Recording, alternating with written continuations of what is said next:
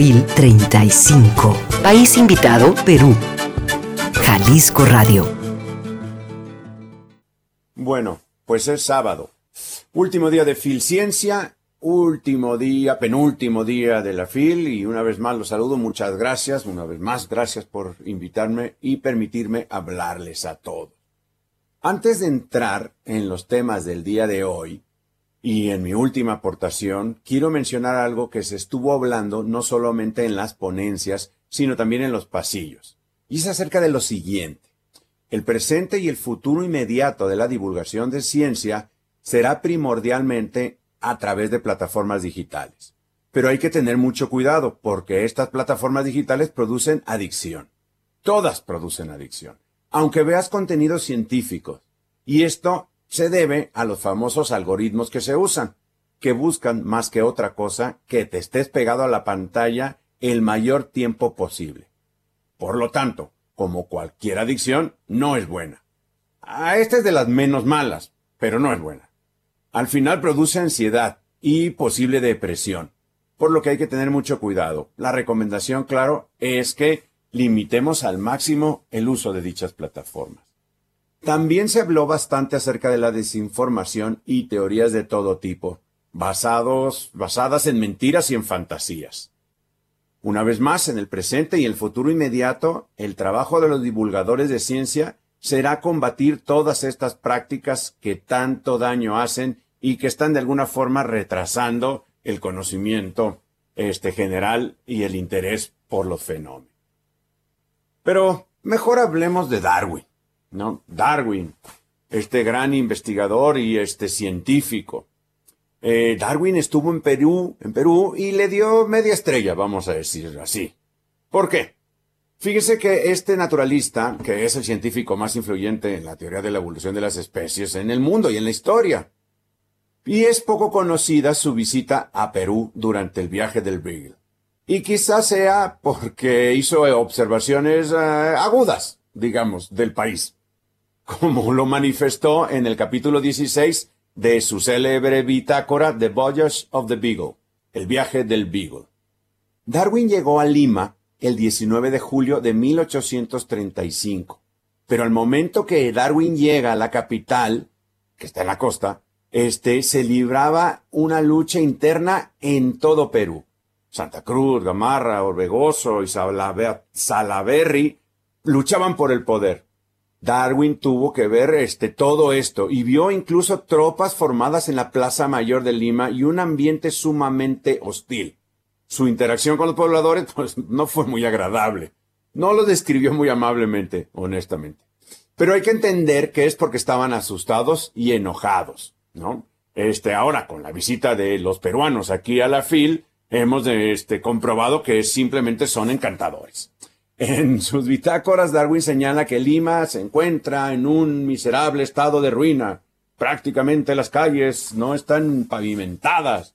Hay montones de suciedad que se apilan en todas direcciones. Hay gallinazos negros, que son los opilotes, sumisos como aves de corral que levantan los pedazos de carroya. Horrible lo que vio Darwin y sobre todo horrible lo que vivieron los peruanos en esa época. También estuvo en la isla de San Lorenzo y en el puerto del Callao, pero prefirió no bajar a tierra mucho porque prefería estar en el Beagle. Es una lástima, porque recordemos que Perú tiene la mayor cantidad de especies endémicas del mundo. Hubiera sido maravilloso que Darwin hubiera visitado el lado Titicaca. No sabemos cómo le hubiera ido con la altura, pero bueno, porque Darwin se mareaba mucho y, en el, y el viaje del Beagle lo sufrió bastante. Pero bueno, Hablemos de lo que hay el día de hoy, ya último día. Bueno, lo que hubo, pues en la mañana, mediodía a las 12, estuvo este, Teorías Conspirativas, que fue un espectáculo charla de, de Big Man Ciencia, este, muy, muy divertido, muy interesante, donde una vez más se habló de las fake news, de las teorías falsas, a las vacunas, todo esto, historias que se están este, llevando a cabo a hoy día y que tanto daño nos hacen. Se habló también de la, esfericidad de la Tierra, estos terraplanistas que increíble, todo, aún ahora están saliendo más que nunca. El día de hoy, por supuesto, lo más importante, el coloquio internacional de astronomía, este universo y sociedad, que se basó, uh, como los comentaba ayer, vida y muerte de las estrellas. Empezó a las 11 con esta conferencia eh, de apertura, el nacimiento de las estrellas, qué son las estrellas, cómo nacen, cuántos tipos de estrellas hay, cómo evolucionan en el universo, de qué están conformadas, nacen y mueren las estrellas y esa parte de decir si nacen y mueren son este, seres vivos. Bueno, muy interesante y eso se habló y se va a hablar durante todo el día. A las 12 hubo una, una charla virtual, una mesa redonda, que es qué son las estrellas, ahí fundamentalmente se habló de eso. Artemio Herrero, Mónica Rodríguez y Kentin Parker este, estuvieron hablando de esto, este, y Ramiro Franco. Esto lo organizó, por supuesto, el Centro Universitario de Ciencias Exactas, que es el que organiza todo esto, y la FIL.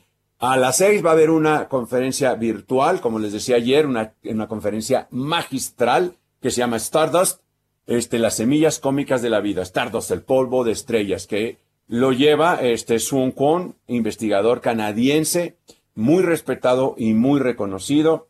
Lo presenta Simon Kemp, así le digo yo, pero acá le deben decir Simon Kemp, de la Universidad, del Instituto de, de, Astronomía y Meteorología de la Universidad. Esto es a las seis, charla virtual, lo podremos ver en repetición en YouTube, en el canal de la FIL. Luego a las siete, la conferencia magistral de clausura, el descubrimiento de los pulsares. Como les decía ayer, Jocelyn Bell Burnell, maravillosa estudiante de posgrado. Ella es del norte de, Irlanda, irlandesa, que como estudiante de posgrado descubrió la primera radioseñal de un pulsar en 1967. O sea, yo no había ni, bueno, sí, ya había nacido.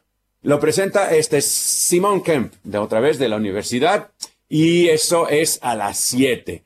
Este, bueno, pues si eso sería, con eso se cierra, con eso se cierra Filciencia este, una semana sumamente productiva. Yo quiero reconocer el trabajo de los que organizan Filciencia porque lograron en estos tiempos tan difíciles conjuntar tantas charlas y presentaciones, presentadores magistrales, unos presenciales, otros virtuales, que honestamente no tuvieron desperdicio. Muchas felicidades.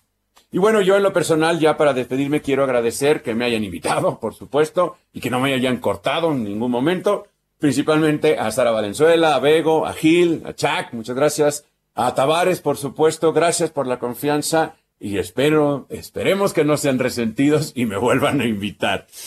Por último, ya un anuncio, los invito a escuchar Radio Catapulta, Catapulta todos los sábados a las 10, claro, aquí por Jalisco Radio, que aunque no parezca es un programa de divulgación cultural y cuenta con contenidos científicos arduamente investigados. Todos los sábados a las 10. Bueno, pues muchísimas gracias y larga vida a la FIL. No olviden, vacúnense, usen cobrebocas, por favor. Buenas tardes. Chao. FIL 35. País invitado, Perú. Jalisco Radio